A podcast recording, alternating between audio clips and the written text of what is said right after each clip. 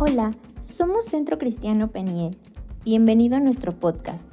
Aquí podrás encontrar mensajes de bendición y edificación para tu vida. Recuerda que también tenemos reuniones presenciales y nos puedes seguir a través de Facebook, Instagram y YouTube. Que Dios te bendiga.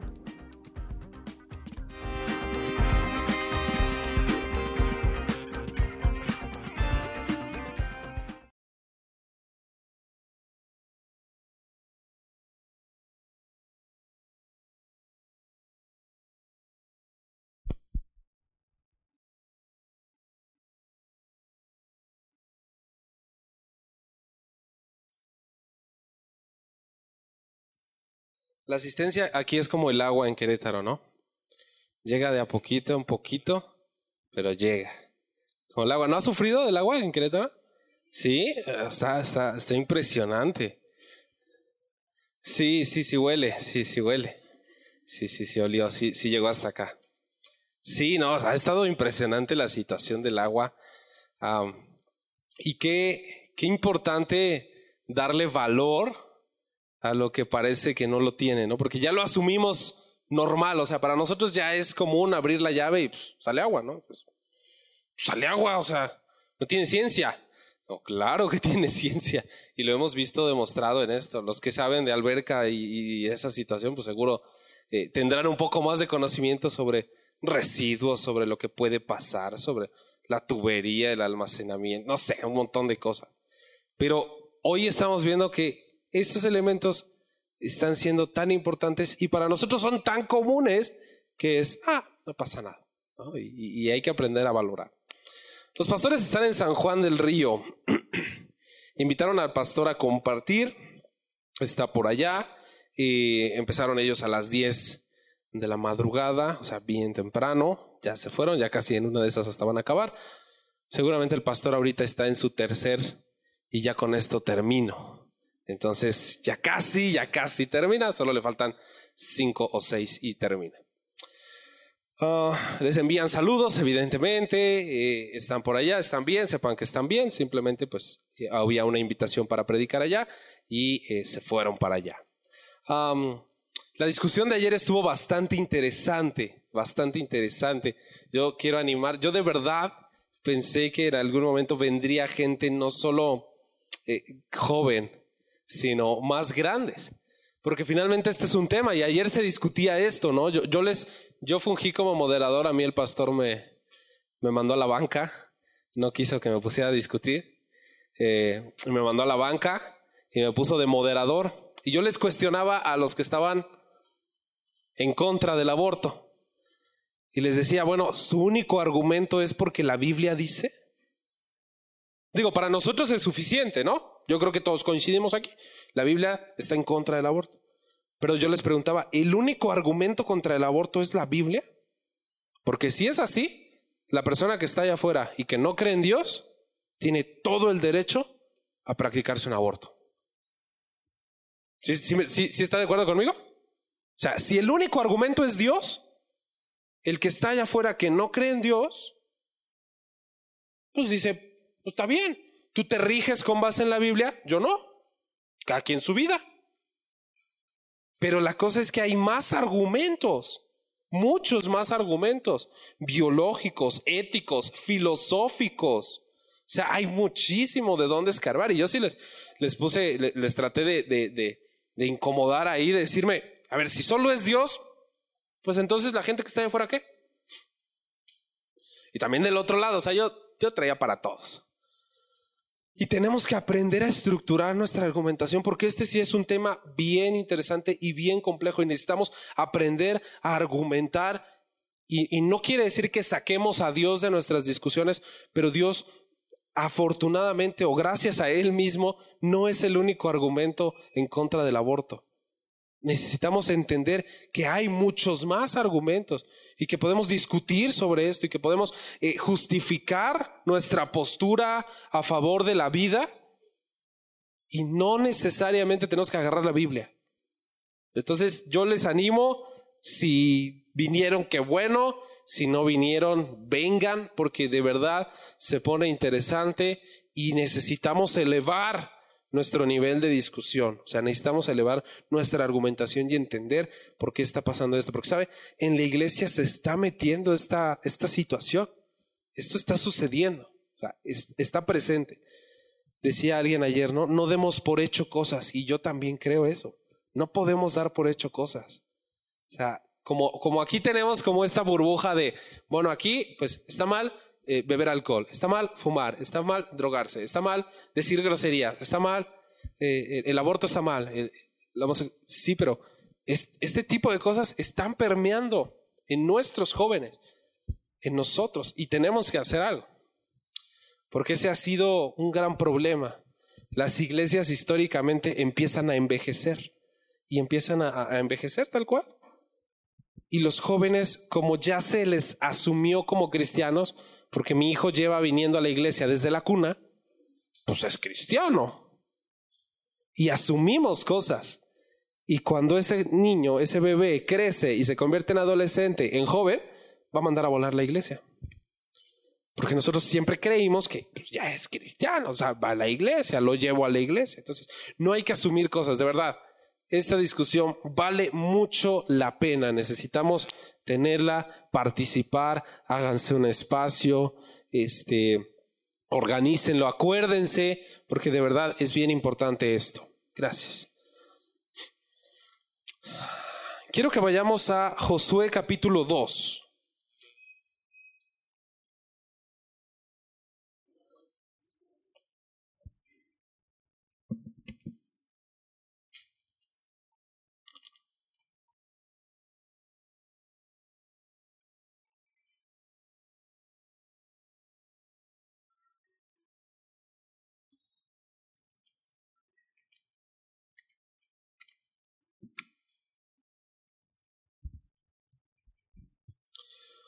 Josué capítulo 2. Josué es el sexto libro de la Biblia, Antiguo Testamento, casi al principio.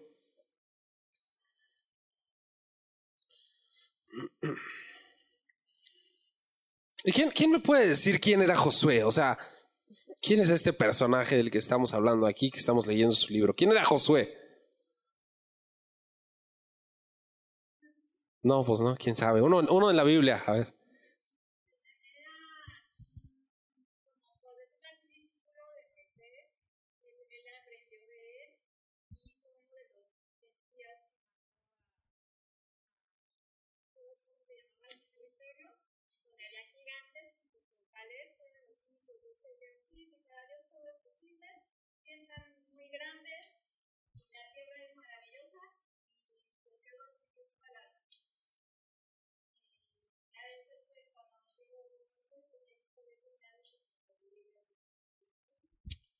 Correcto, muy bien.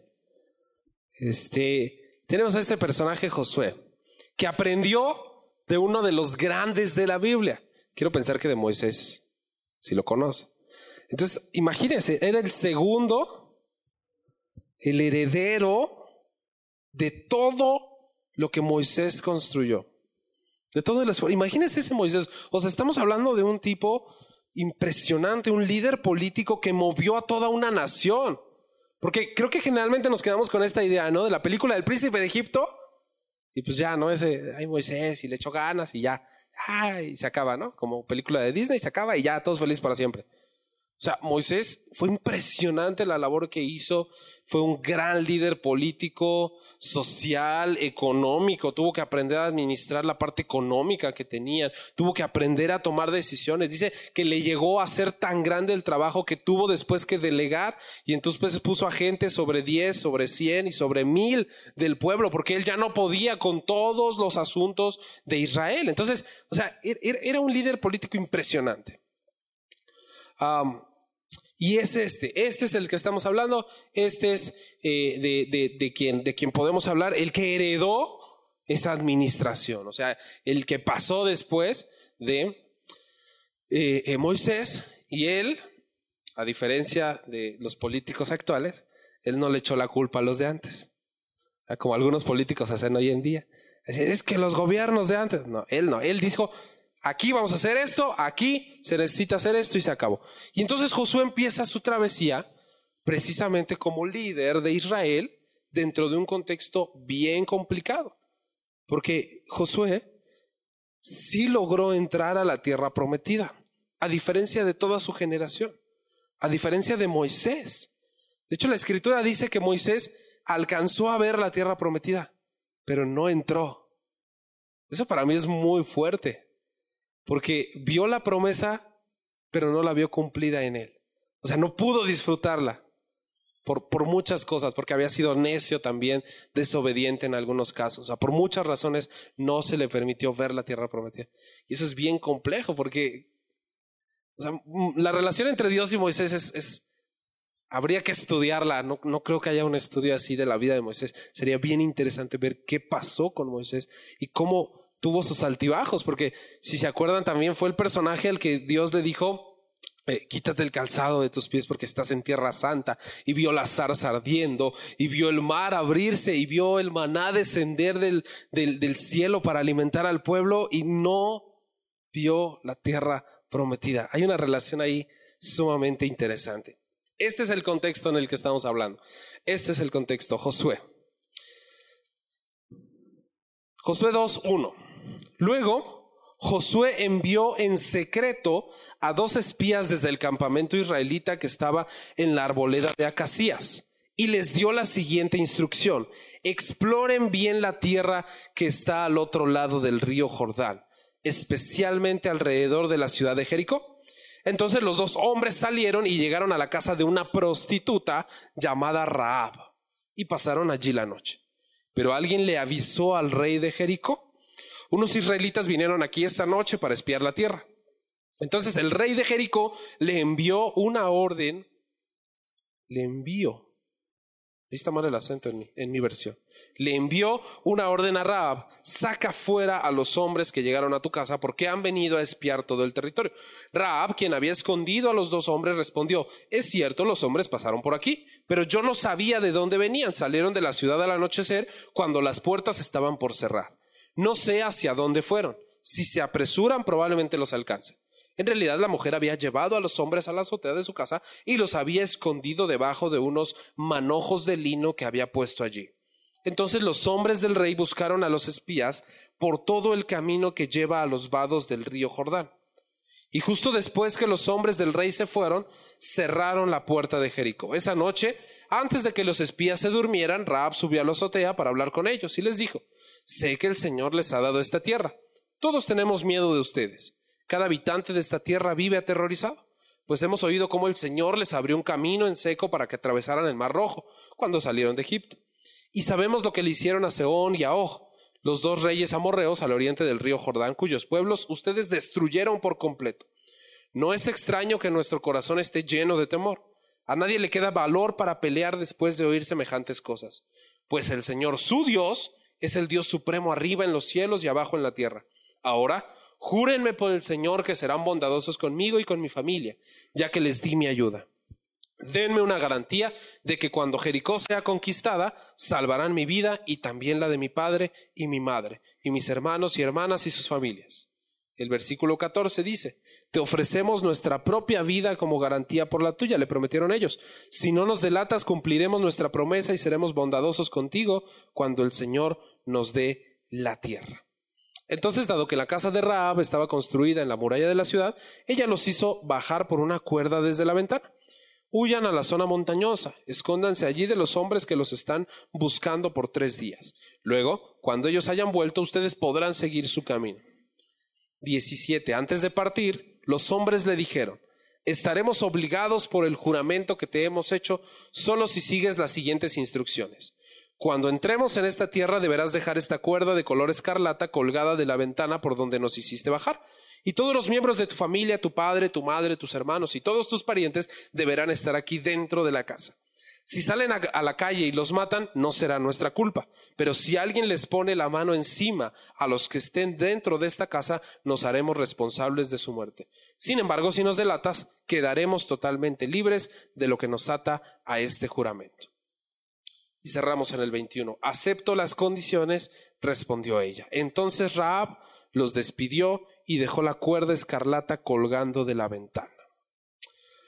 Padre, te pedimos en esta mañana en el nombre de Jesús que conforme a tu voluntad hables a nuestras vidas, a nuestros corazones, que nos hagas entender la parte de tu corazón que hoy quiere ser revelada a nuestras vidas, Señor.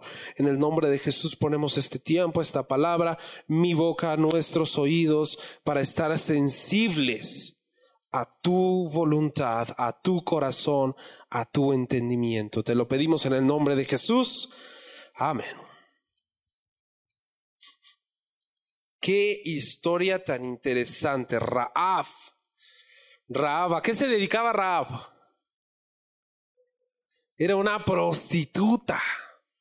O sea, elegante y fina, un personaje decente. Eh, eh, o sea, era una prostituta. O sea, tenía el oficio o uno de los oficios eh, peor vistos eh, peor, pero que eh, eh, a pesar de eso, eso es algo interesante, ¿no? O sea, todos ven mal a las prostitutas, pero existen. ¿Y por qué existen? Porque hay quien contrata el servicio. Eso es lo más curioso, ¿no? O sea, todos es como, ah, está mal, ¿no? No, no inventes. Pero ahí están. Y están porque hay quienes lo aceptan. Es como el otro día vi una publicación en Facebook que decía, México es provida. Y yo dije, sí, no, sí, sí, provida, el aborto, no sé qué. México es tan provida que eh, es uno de los países que consume más pornografía a nivel mundial. Y México es tan provida que es uno de los paraísos infantiles sexuales en todo el mundo. Es tan provida que vendemos niños. O sea, somos tan providos. Y, yo decía, es que, claro, tenemos que empezar a, crear esa congruencia. Porque si somos provida, ay, el aborto está mal. Y, y, sí, el aborto está mal. Pero tenemos que elevar esto. No somos provida solamente en el embarazo. Somos provida en el consumo de alcohol. Somos provida en el consumo de cigarro. Somos provida en el consumo de sustancias tóxicas. Somos provida en el esposo que maltrata a su esposa. Ahí también somos provida. Somos provida con el niño que está en la esquina pidiendo dinero. Ahí también somos provida. Y tenemos que aprender a hacer eso. Tenemos que aprender a vivir eso. Y no nada más sentarnos desde la comodidad de decir, ah, el aborto está mal y ya. No, el aborto está mal, pero hay cien maneras más de vivir nuestra convicción pro vida. Y yo soy, yo, yo estoy convencido de eso. Yo he empezado, tiene varios meses atrás que he empezado a seguir muchas cuentas en, redes sociales relacionadas precisamente con esto, con movimientos. Aquí en Querétaro hay una institución, no sé si es católica, cristiana o laica o no sé qué sea, se llama Jubi y está en, a nivel nacional y precisamente habla de juventudes y de juventudes que están trabajando en el sector conservador y de derecha. Y, yo sé que nuestro presidente ha dado esa um, asociación de derecha y conservadora a algo malo, pero yo tengo que definirme honestamente como de derecha, como conservador. Yo soy un conservador. Soy un conservador porque no quiero que avancen ideologías progresistas en este sentido. Soy un conservador porque creo en el matrimonio entre un hombre y una mujer. Soy un conservador porque el principio de conservador es este. Conservador es el que quiere conservar. Ese es un conservador.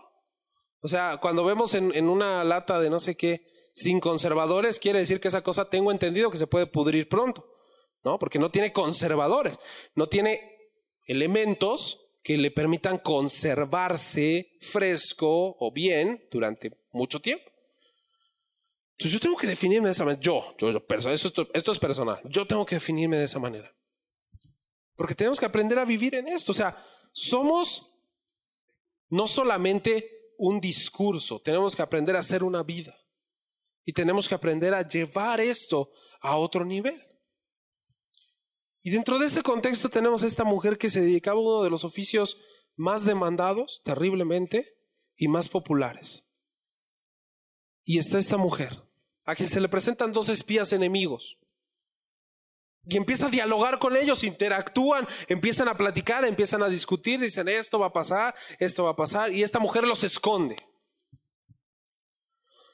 Esta mujer los esconde.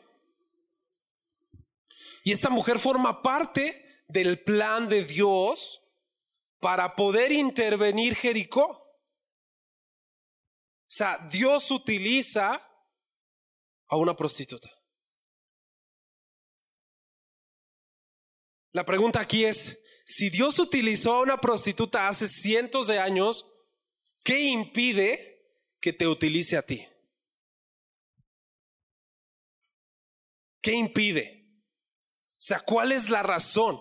Espero que me entiendas. O sea, esta mujer, una noche antes de que llegaran estos espías, había estado no sé con cuántos hombres. O sea, espero que se entienda lo que estoy queriendo decir. O sea, esta mujer estaba mal. Se presentó mal a la iglesia, por así decirlo. Venía enojada, venía peleada, había discutido con no sé quién, se había peleado en su, o sea, venía en un contexto malo. Todo lo que asociamos nosotros mal siempre sucede, ¿no? Que de repente nos tenemos esa idea de no querer ir a la iglesia porque estoy mal, porque me enojé, porque pequé. Cuando esa debe ser, pues no, no, no, no debería ser más pero si tuviésemos que distinguir, ese es el momento en el que más necesitamos venir a la iglesia. Ese es el momento en el justamente, justamente, cuando Fer y yo nos peleamos es cuando más Dios trata con nosotros. Cuando venimos discutiendo y llegamos aquí y seguimos discutiendo afuera, porque ese es mi lugar de estacionamiento, si no lo sabe, ese es mi lugar de estacionamiento, si esta estación ahí, le voy a mandar la grúa estamos ahí estacionados y estamos ahí peleando. Ha sucedido no una, no dos, no tres, ha sucedido un sinfín de veces. Pero cuando peor venimos es cuando Dios más trata con nosotros. Dios utilizó una prostituta hace cientos de años. ¿Por qué no te va a utilizar a ti? La historia no nos dice qué pasó con esta mujer. No sabemos qué pasó con esa mujer. Yo no lo sé. No puedo asegurar que su vida cambió a partir de ese momento. Empezó a adorar al Dios de Israel y se convirtió en... No lo sé. No sé qué pasó con esa mujer. No tengo idea. La Biblia no le da un seguimiento completo. Pero sí, tú leíste esta semana. Sabes que en el Nuevo Testamento se le menciona, ¿verdad? ¿En dónde se le menciona? En Santiago, que estamos leyendo Santiago. Muy bien. Se le menciona en Santiago. Y se le menciona junto a un tipo que es de otro nivel. ¿De quién estamos hablando? De Abraham. O sea, espérame. Y si no me equivoco, son, solo menciona como ejemplo a ellos dos. ¿No? Abraham y Rahab. O sea, espérame, pusieron a una prostituta al nivel de Abraham. Abraham, al que la Biblia describe como el padre de la fe, como el amigo de Dios como aquel que estuvo dispuesto a sacrificar a su hijo porque era un mandato de Dios. Y los pone en el mismo texto Santiago y dice, ahí va Rahab y ahí va Abraham. Abraham el patriarca, Abraham el abuelo de Israel, Abraham el, o sea, Abraham era un gigante. Y lo pone al lado de una prostituta. Porque Dios no distingue el pasado, Dios ve un futuro.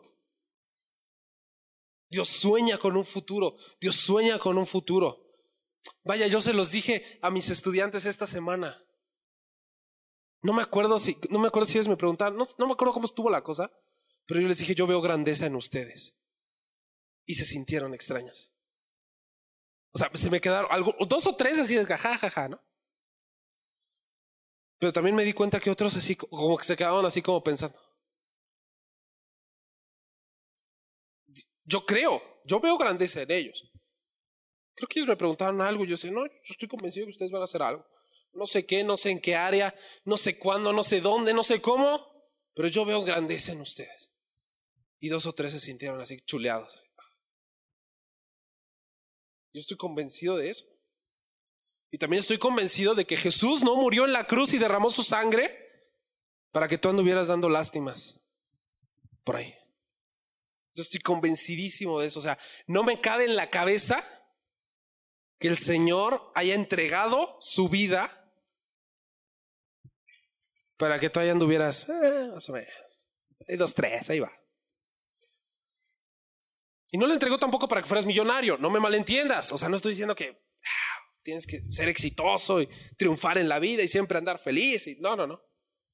Pero el Señor entregó su vida porque te quiere cerca y porque quiere que seas parte de lo que Él es, de lo que Él hace. Y lo que Él hace es amar a la gente. Tu llamado es amar a la gente. Tu llamado es amar a la gente. Dios te quiere amar. Esta, esta semana fue muy interesante para nosotros en la casa porque tuvimos tres visitas importantes. Tres visitas importantes. Empezamos, el, nos la echamos maratónica. Ya que lo pensé, dije, ay, qué flojera. No por recibirlo, sino porque yo soy bien flojo. Después de comer me duermo una hora. Nada más una hora. Ajá. Después de comer me duermo un ratito y ya. Entonces con las pues ni modo de, bueno, voy a dormir un ratito. Pues ni modo de decirles eso. El miércoles recibimos a, espérame, si me acuerdo. Abraham. El miércoles recibimos a, a, un primo de Fer y a su novia que se van a casar. Eh, y entonces estuvimos platicando con ellos y que no sé qué, y que la boda y que consejos. Y yo les decía, ¿no? Les empezamos a hablar ahí todo. Nadie, hasta ahorita nadie de la familia, ni de ningún lado nos ha tomado la palabra Fer y a mí como organizadores de boda. Yo creo no les gustó nuestra boda, porque yo sí me siento muy orgulloso de mi boda, de la organización. Pero bueno, nadie nos ha pedido, tuvimos unos amigos en San Juan que se casaron, no nos dijeron nada, varios amigos que no nos han dicho nada. Ah, está bien. Y les empezamos a decir, vean esto, busquen esto, no sé qué. Eh, eh, eh, su novia de Abraham nos decía, pues vestidos de 25, 30 mil pesos. Y Fer, pues el mío fue fino, fue elegante, fue fresón. Me costó, ¿cuánto? Menos de 10 mil pesos. Y le sí, claro, es que hay que buscarle. Es que estamos dando muchos consejos, hablando mucho, ellos nos preguntaban y nos decían, bueno, fue un tiempo bastante interesante que nunca se había dado y nunca los habíamos invitado. Y yo creo que a ellos nunca los habían invitado como novios. No sé si, si te diste cuenta porque generalmente, o sea, la, costumbre o la tradición así más o menos es que cuando tú invitas a alguien a tu casa, pues el que viene, pues evidentemente no va a traer las 14 ollas y todo lo que hizo de comer. Entonces la costumbre o generalmente es pues que traiga el postre, ¿no? Algo sencillito, algo fácil, algo rápido, se compró y listo. Y ellos trajeron un bote de helado que estaba bueno, pero como que no es muy común llegar con un bote de helado de postre a la comida de invitación. Entonces yo ahí me di cuenta como que no los, no los invitan tanto. Como novios, ya los van a empezar a invitar. Eh, y luego el, jueves invitamos a Lupita y a sus niños, ¿verdad? El jueves, sí. El jueves estuvimos platicando con Lupita y con sus niños, eh, conociéndonos, y, ella también nos expresaba esto, ¿no? Decir, es que veo que todos terminan el servicio y cada uno se junta, ¿no? Y se llevan muy bien y platican y este, acá los del gimnasio de Isbach y, acá los de tal y Jonah y Said y, todos, todos, ¿no? Y, si yo pues mejor me voy, ¿no? Porque no me llevo con nadie. Y ya, le digo, no, precisamente eso es lo que queremos. Le digo, no, queremos juntarnos, queremos estar cerca, queremos que, que sientas la confianza, queremos tener la confianza, no sé qué, bla. El viernes recibimos a mi cuñado y a su novia. Eh, estuvimos con ellos, comimos con ellos, salimos a, una plaza que querían comprar un par de cosas, etc. Y había esa, esa intimidad, esa cercanía. Eh, se sintió más en confianza este, la chica de, de, de, esta chica, la novia de, mi cuñado de Beto, y, este, y, teníamos, o sea, yo sentí algo interesante y especial en ese momento. Y en cada una de las reuniones, en sus distintas eh, características. ¿A qué voy? Eh, hay un poder muy interesante en guardar. Me, me suena como a una película de estas infantiles en donde el secreto era la amistad y ¡pum! Y la amistad rompe la piedra y ya se resuelve todo el problema. Algo así me suena. O sea, de verdad, no, no, no, creo que no hemos terminado de dimensionar el poder de la comunión y de relacionarnos con otros. Es, es en serio, o sea, es, yo este año llevo impregnada esa palabra, pero de una manera impresionante. O sea, la comunión, la comunión, la comunión. Y yo se lo decía el, jueves a Lupita y hasta se rió en mi cara. Digo, es que yo soy bien antisocial. Y se me quedó viendo con una cara de, ¿eh? Yo sí, yo soy bien antisocial, bien antisocial. Pero mal, o sea, yo estoy feliz en mi casa. Fer le encanta salir de vacaciones. Yo lo odio porque yo quiero dormir en mi cama. Yo quiero hacer mis cosas. Yo este, yo no me gusta salir. Digo, pero he entendido que hay un poder especial, hay una unción que Dios derrama de una manera sobrenatural en sentarme con alguien y compartir una torta o dos tacos o lo que sea. No, no, no, no le entiendo, no tiene lógica para mí, o sea, no sé qué pase ahí, pero hay una unción sobrenatural que Dios derrama. Y no es choro mío, ya lo vimos, el salmista decía que Dios derrama salvación y vida eterna. Y que como la, el aceite que cae sobre la barba de Aarón, que la barba de Aarón, o sea, Aarón fue el primer sumo sacerdote. O sea, no estoy hablando de cualquier tonto, estoy hablando de Aarón. Y compara esa unción que se derrama sacerdotal, profética, apostólica, pastoral, esa unción la compara con la comunión. O sea, cuán bueno y cuán delicioso es que los hermanos estén juntos en armonía. Hay, algo sobrenatural en eso. No me, no me pida que se lo explique porque no lo entiendo, pero hay algo sobrenatural en eso. Hay algo sobrenatural. El Nuevo Testamento lo dice. Donde dos o tres se reúnen, ahí está Dios en medio de ellos. Y se ha convertido tanto en un verso recitado en nosotros. Así, Señor, tu promesa, ¿no? Este, donde dos o tres se reúnen, allí estás tú en medio de ellos. Entonces te pido que vengas aquí a este lugar. Pero no entendemos lo sobrenatural de eso. O sea, dice, dos o tres se reúnen y ahí está el Dios que abrió el mar rojo, que levantó a Jesús de entre los muertos, que permitió que tuviese las llaves y que le arrebatara las llaves del infierno a Satanás. Ese Dios, ese poder sobrenatural está en medio de la comunión. Es de otro nivel cuando lleguemos a entenderlo. Por eso la iglesia primitiva crecía tanto. Por eso la iglesia primitiva les mataban 15, porque así era su reunión, estaban aquí y la próxima semana toda esta fila la habían matado. Pero a la siguiente semana había el doble de los que habían matado. Porque la gente se sentía amada, porque la gente se sentía integrada, porque había un poder sobrenatural que se cernía sobre esa congregación. Había algo de otro nivel. Dios te quiere usar. Dios usó una prostituta hace cientos de años y Dios te quiere utilizar. ¿Para qué? No lo sé. No lo sé. No lo sé para qué Dios quiere utilizarte. No sé si Dios te quiere poner mañana en este púlpito para que prediques. No lo sé. Pero yo, yo a, mí alguien hace mucho tiempo me discutía y me, me hacía cuestionarme muchas cosas con un amigo que quiero mucho de canción. Y me decía, amigo, ¿cuál es tu llamado? Le decía, pues yo creo que algún día seré pastor. Me dice, ¿cómo que algún día? Le digo, pues sí, yo ahorita está mi papá y pues pues eres el pastor, entonces yo seré el pastor. Y me cuestionaba, me decía, a ver, ¿qué es lo que hace un pastor? Y yo quiero preguntar aquí, ¿qué hace un pastor? Cuida las ovejas, los guía, los anima, ¿qué más? ¿Qué más? Escucha, ¿qué más? Todas esas indicaciones. Y yo le empecé a decir exactamente lo mismo. No, un pastor cuida, un pastor aconseja, un pastor abraza, un pastor ama, un pastor esto, un pastor esto, un pastor esto. Me dice, ok, regaña, claro. Y me dijo, ok. Me dice, ¿tienes al menos una persona con quien hagas eso? Y yo dije, sí. Dice, entonces, ¿ya eres pastor?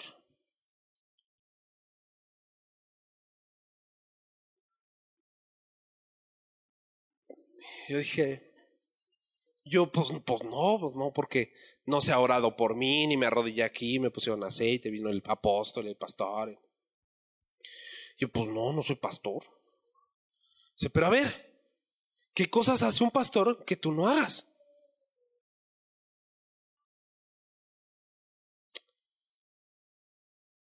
Y me quedé así. Me dice, es que hay una diferencia entre la posición que evidentemente tu papá la tiene. O sea, hay una diferencia, evidentemente. Y aquí no vamos a decir, órale, Alexia, ¿no? Abre tu propia iglesia. Este, Centro Cristiano Peñiel, Peñuelas, ¿no? Amargura, estaría padre, ¿no? Qué bonito. Ánimo a nuestra iglesia, ¿no? Centro Cristiano Peñiel, Amargura.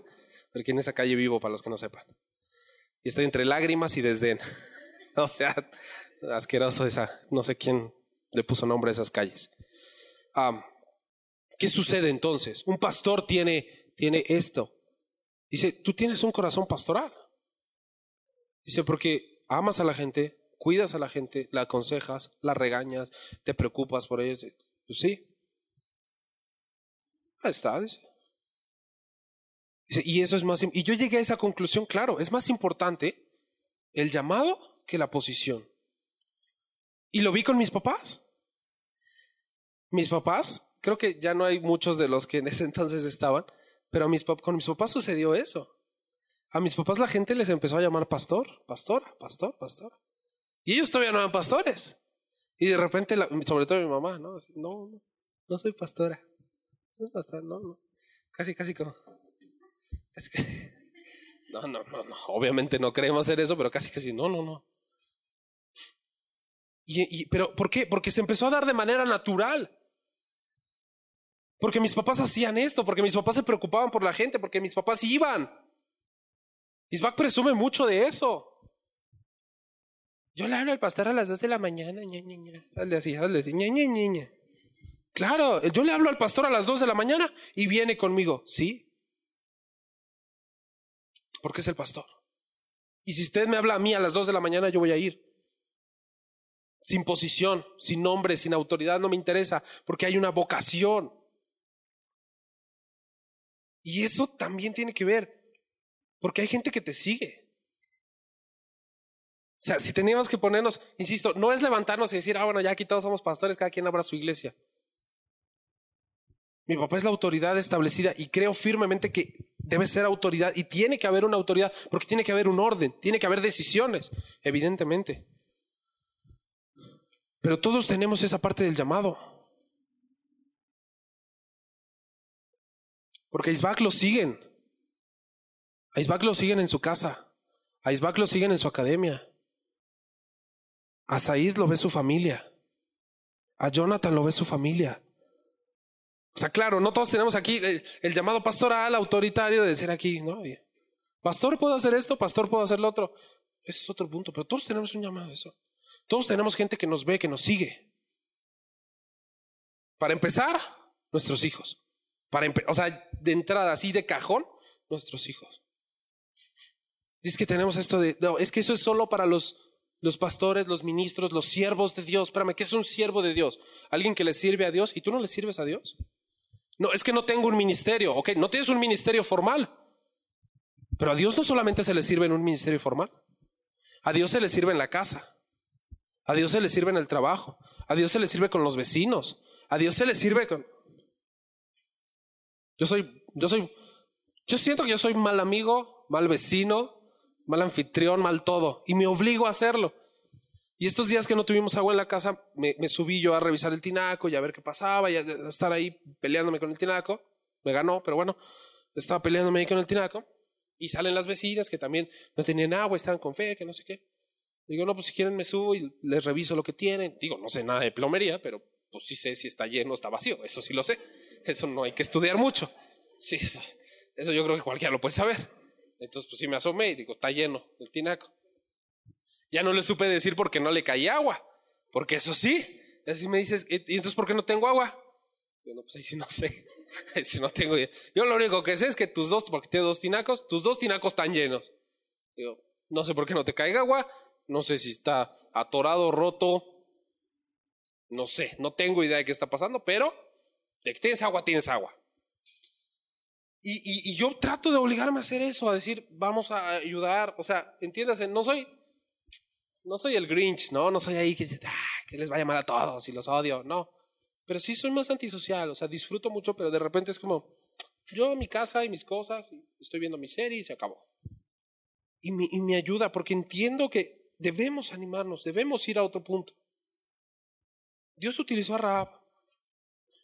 Dios utilizó a una mujer que se dedicaba al oficio más indecente. Dios utilizó a una prostituta. Y Dios la utilizó para abrir la puerta de una ciudad. O sea, esa victoria fue impresionante. ¿De qué ciudad estamos hablando? De Jericó. Y hay otra escena de Jericó, si te acuerdas. ¿Cómo va? ¿Alguien rápido que se acuerde de, de, lo que pasa con Jericó después? Sí, sí, sí, sí. Le daban vueltas, le daban vueltas durante siete días, durante seis días, le daban vueltas y al séptimo día hicieron sonar las trompetas y dieron siete vueltas el séptimo día, hicieron sonar las trompetas y dice que los muros cayeron. Y hoy cantamos bien bonito, ¿eh? caen los muros, caen los muros. Pero es eso, es ese caen los muros. Estamos haciendo referencia a ese muro. A ese muro que separaba a Israel de la promesa que Dios les había entregado. A ese muro nos estamos refiriendo. Y eso sucedió. Y entonces en ese contexto poderoso y de, o sea, nada más fíjense esta pieza insignificante e indigna, si quieren verlo así, que se llama Raab, ¿qué tanto hizo? O sea, esta mujer fue impresionante. Dios utilizó a una prostituta. Y Dios te quiere utilizar a ti. No sé, te repito, no sé para qué, no sé cuándo, no sé cómo. pero estoy convencido de que no todos tenemos el llamado pastoral acá. Y lo digo por mí al principio. O sea, yo tengo la convicción firme de que mi papá me va a durar, y lo he dicho en broma, jajaja, jijiji, pero yo quiero que mi papá me dure muchos años.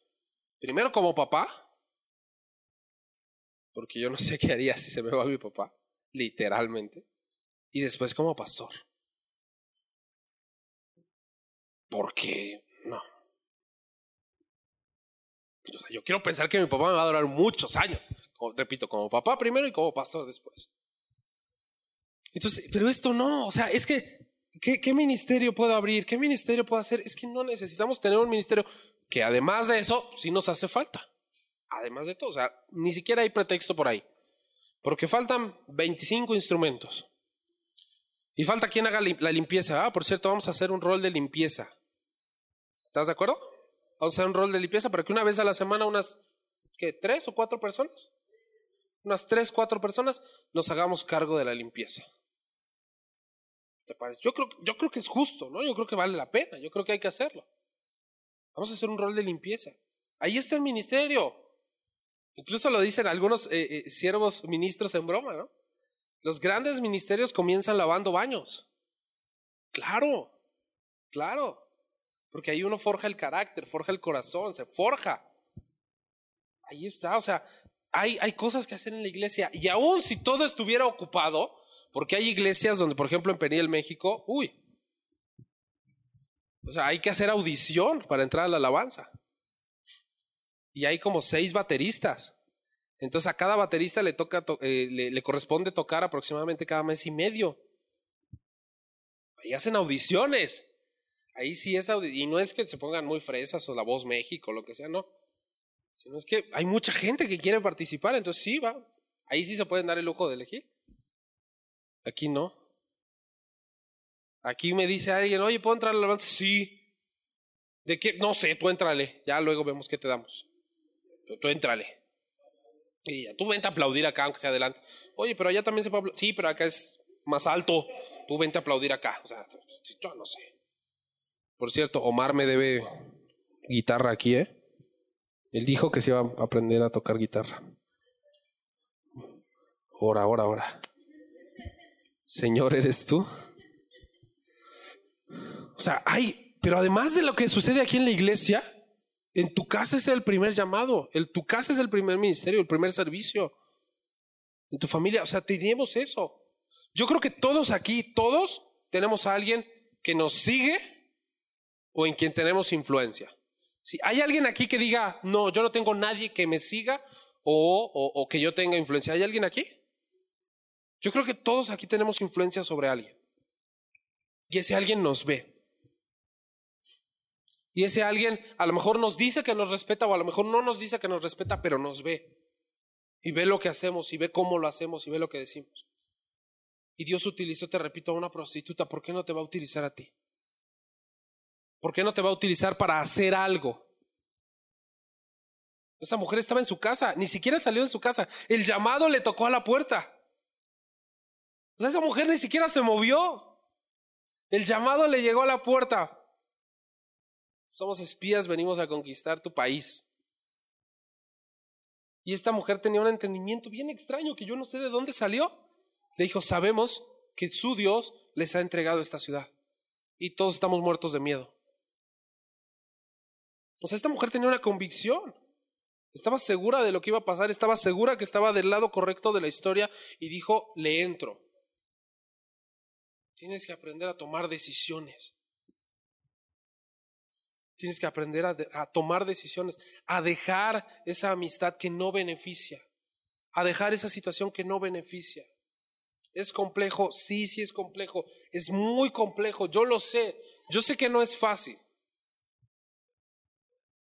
Yo sé que no es fácil hacer un negocio o dejar, perdón, dejar un negocio que parece fructífero, pero que te puede alejar del Señor. Yo lo sé. Yo lo sé, yo estoy seguro de eso. En algún momento alguien hace muchos años casi casi quería que, que, fuésemos a orar por una vinatería.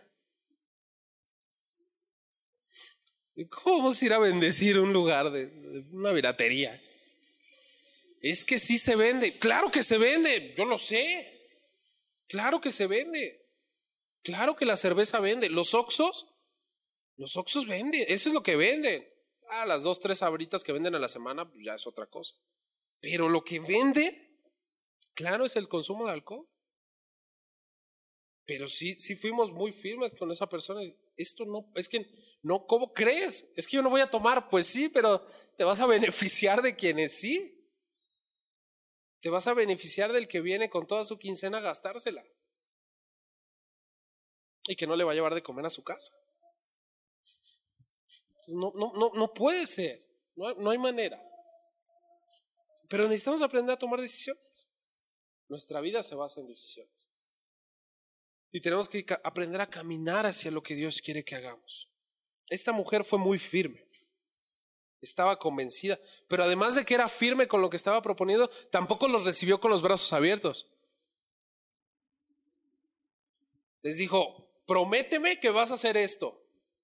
Prométeme que no nos va a pasar nada. Prométeme que si los dejo libres, así. Y le dijeron, va. También aprendió a negociar. Porque no nada más basta con que, ah, bueno, entonces voy a dejar de trabajar y me voy a venir a la iglesia todos los días y aquí hay que limpiar, acomodar, barrer, poner no sé qué, el salón de los niños, el de esto, los cables. No. Porque tampoco es, es, el todo, porque esa mujer, a través de esa negociación, ¿qué consiguió? ¿Te acuerdas de qué consiguió? su familia. O sea, le dijeron tú, tu papá, tu mamá, tus hermanos y todos los miembros de tu familia que quepan en tu casa se van a salvar si los metes aquí. Esa mujer consiguió a través de esta conversación que toda su familia se salvara. Y también le pusieron condiciones. O sea, fue una negociación bien interesante. Pero Dios utilizó, yo quiero que te quedes con esto, Dios utilizó a esta mujer para traer y para abrir una puerta que ella ni siquiera imaginó. Lo que esta mujer quería era salvarse. Eso era lo que perseguía. Eso era lo que perseguía. A veces nosotros no tenemos los motivos tan puros. ¿Qué pasa con esta historia del hijo pródigo? El hijo pródigo, ¿cuándo vino? ¿Cuando extrañó a su papá? ¿Cuándo vino? Cuando tuvo hambre. O sea, la motivación más grande del hijo pródigo fue tengo hambre. ¿Qué hago yo aquí comiendo lo que comen los cerdos? O queriendo comer lo que comen los cerdos cuando en casa de mi padre tengo esto. Iré a él y le pediré que me haga como uno de sus siervos y no sé qué. O sea, yo vengo por chamba. Básicamente, él, venía por trabajo. Y así fue como se acercó nuevamente al padre. Claro, el padre lo inundó de amor. Por eso ahí el personaje principal, coincido con el pastor, es el padre, no el hijo. El hijo todavía, todavía venía mal. O sea, él venía por trabajo, porque él quería seguir teniendo que comer, que vestir, donde vivir. Él seguía mal enfocado. Pero el padre lo inundó con tanto amor que le dio tres apes le dijo, ay, mi hijo, vente. ¿Qué trabajo ni qué? ¿Trabajo? Oílo. Tú eres mi hijo. Tú no vienes por trabajo. Tú vienes aquí, yo te abrace. Siervos, traigan, vengan, vamos a hacerle de comer. Este sonso quiere venir a trabajar. Le vamos a dar la mejor comida de su vida. Porque estaba muerto y ahora está vivo. No porque entendió, ya entendió, le cayó el 20. Entendió que el dinero cuesta, que yo me he ganado con mi esfuerzo. No, no le dijo eso. Dijo, mi hijo estaba muerto, ahora está vivo. ¿Cómo le va a ir después? ¿Quién sabe? Pero de entrada el recibimiento fue, mi hijo estaba muerto, ahora está vivo.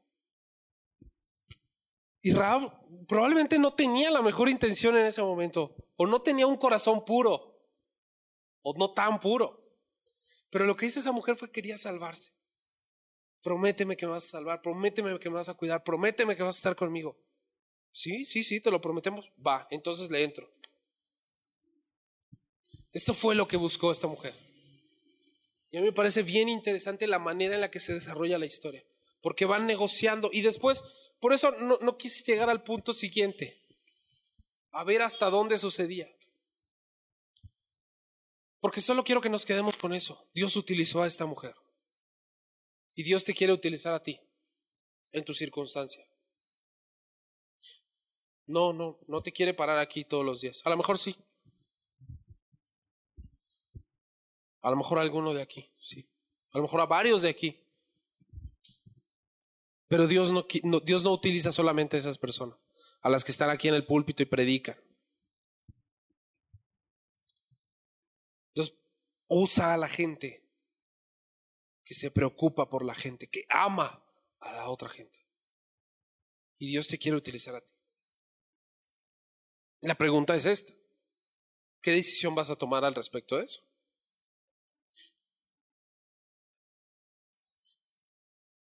Es, sencillo. Esta mujer traicionó a su país, por ejemplo. Pues hay que verlo desde el otro lado también, pero esa mujer tuvo que tomar una decisión. Y, me, gusta el entendimiento porque esa mujer dice, Dios les entregó la ciudad. O sea, sí metió a Dios. No fue nada más de, pues me voy del lado que vaya a ganar. Sabemos que Dios les entregó esta ciudad. Pero por favor tengan misericordia a nosotros cuídenos, sálvanos, por favor, no quiero morir, no sé qué, no sé qué. Pero esta mujer tomó una decisión, tuvo que ser firme. Y se mantuvo firme. Y le mintió. O sea, eh, eh, eh, tuvo que tomar unas decisiones bien complicadas. No quiere decir que nosotros vamos a mentir. Esta parte de la Biblia no es doctrinal. No quiere decir que, ah, bueno, entonces hay que ser prostituta y luego hay que hacer esto, y luego hay que hacer esto, y luego hay que hacer esto, y le mentimos a alguien y listo. No, esta parte no es doctrinal, esta parte es histórica, pero rescatamos un principio de la historicidad de este versículo. ¿Qué vas a hacer con eso? ¿Para qué Dios te quiere utilizar? Insisto, con Raab no sabemos cómo terminó la historia, pero por ejemplo con la mujer adúltera sí sabemos cómo terminó la historia. ¿Qué le dijo Jesús? Los que, eh, el que esté libre del pecado que tire la primera piedra. No, pues nadie. Ok. Mujer, ¿dónde están los que te condenan? No, pues no están. Ok, yo tampoco te condeno. Vete y no peques más. Sea, sí le dijo algo. No le dijo, órale, ya, la libraste. Sigue, sigue disfrutando. ¿no? te portando mal. Pillina. ¿No le dijo así? Le dijo, vete y no peques más. O sea, lo que estabas haciendo, no me lo vuelvas a hacer. Porque está mal. Y lo sabes y lo sé. No fue nada más apapachado de, ah, bueno, uno, se porta mal de vez en cuando, no pasa nada. Uno entiende que eh, tenemos necesidad. No le dijo eso. Sea, la amó, pero no la solapó. La amó y le dijo, va, ya te libré. Ahora vete y deja de cometer ese pecado que te trajo en principio aquí. Te estoy dando el poder y la libertad la oportunidad que tú, que tú no tenías. Esa escena es bien interesante porque es tan simbólica con nosotros. Nosotros merecíamos el infierno. Pero el Señor dijo, ¡pum! No, se cancela el juicio. Ahora te doy la libertad de caminar de la manera que yo quiero que camines. Vete y no peques más. El Señor quiere eso para nuestras vidas. El Señor nos quiere utilizar para hacer eso. Y esta mujer se convirtió en discípulo. Pero el Señor quiere trabajar en nosotros con eso.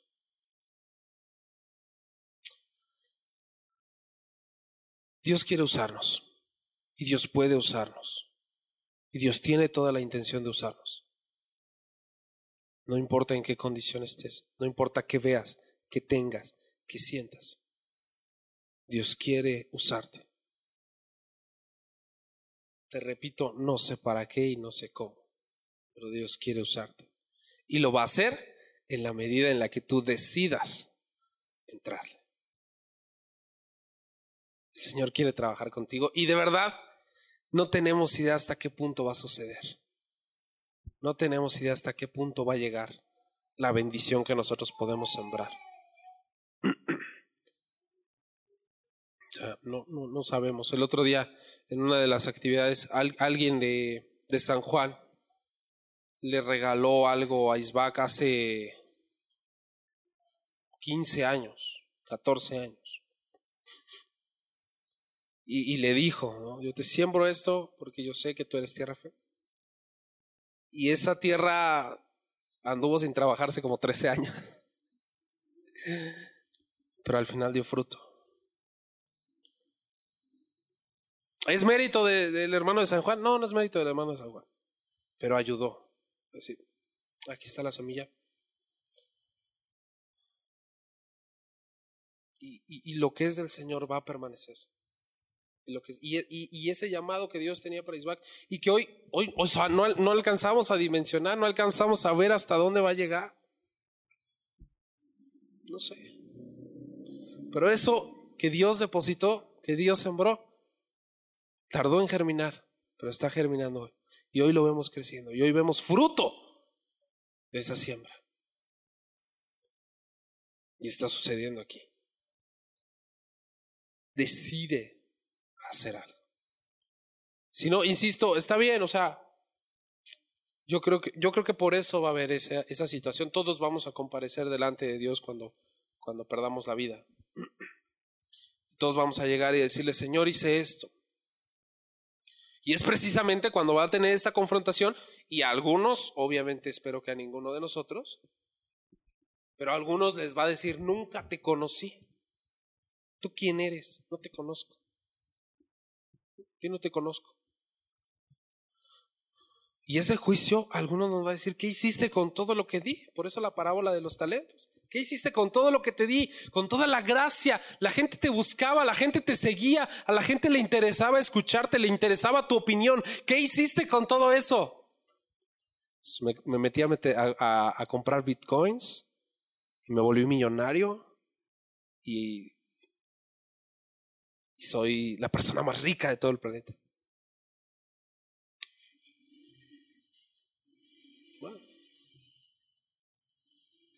El Señor entrega talentos y nosotros hacemos uso de esos talentos que hiciste con lo que Dios te hizo. Y no, no quiere decir que si hacemos un mal uso nos va a mandar al infierno, porque hijo, siempre hijo. Pero sí nos va a decir, ah, ok.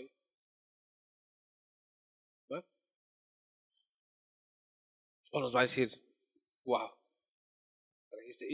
invité a este, invité a mi vecino, invité a mi primo, invité a mi amigo, invité a mi hermano, le hablé a todos, A mí me emociona cuando de repente aquí hay algunas personas dicen, es que ya le hablé a no sé quién y le invité y no sé qué, y no sé cuál. si yo tuviera esa pasión y facilidad de hablar del Señor con todo el mundo, no, increíble. Me emociona cuando la gente dice, es que ya le compartí uno del trabajo y traje una amiga y traje a no sé quién y traje a no sé cuál y wow, yo digo, wow, qué padre lo, lo, que Dios hace con eso. Soy muy malo.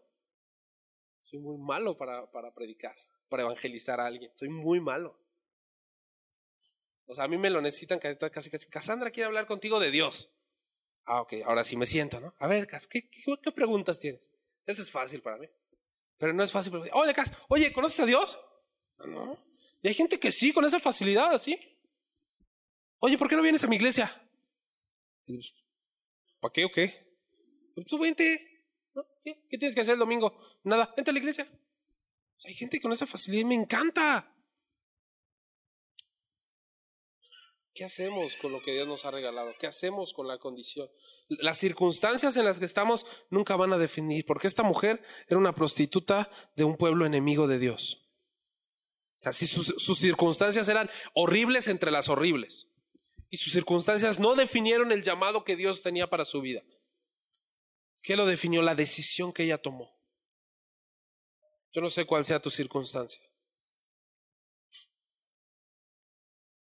Pero sí sé que la manera en la que Dios te va a utilizar va a depender de la decisión que tú tomes a partir de hoy, a partir de mañana y todos los días. Cierra tus ojos.